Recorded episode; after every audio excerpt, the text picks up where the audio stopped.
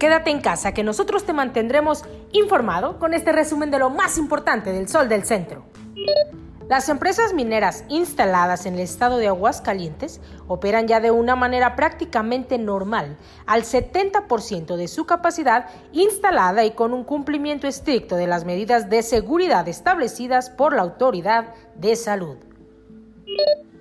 Ante la nueva normalidad que vivimos, causada por la contingencia sanitaria del COVID-19, los restaurantes y negocios dedicados a la preparación y venta de alimentos tienen el gran reto de adaptarse emplear nuevas tecnologías, aplicar las medidas sanitarias necesarias, en suma, a adaptarse a la realidad prevaleciente o de plano cerrar.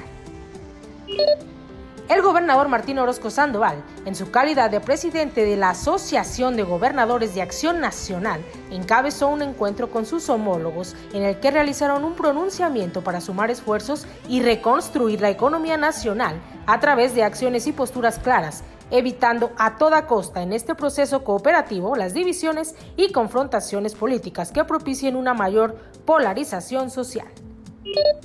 Con el propósito de brindar una mejor atención principalmente a mujeres, niños y adultos mayores en riesgo, la Policía Rosa de la Secretaría de Seguridad Pública Municipal de Aguascalientes trabaja las 24 horas del día.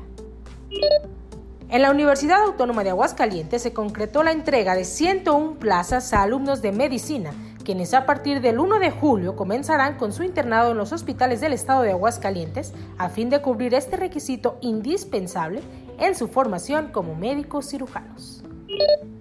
En información policiaca, tras llevar a cabo intensas jornadas de rescate para ubicar a la persona reportada como desaparecida en las inmediaciones de la presa Calles, elementos de distintas corporaciones estatales lograron ubicar al desaparecido, a quien su esposa identificó como Alfredo, de 51 años de edad.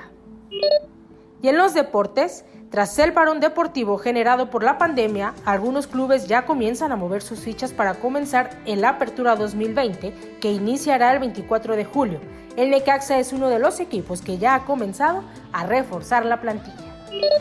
Síganos en nuestras redes sociales y para conocer el detalle de esta y mucha más información, no olviden adquirir las ediciones impresa y digital del Sol del Centro.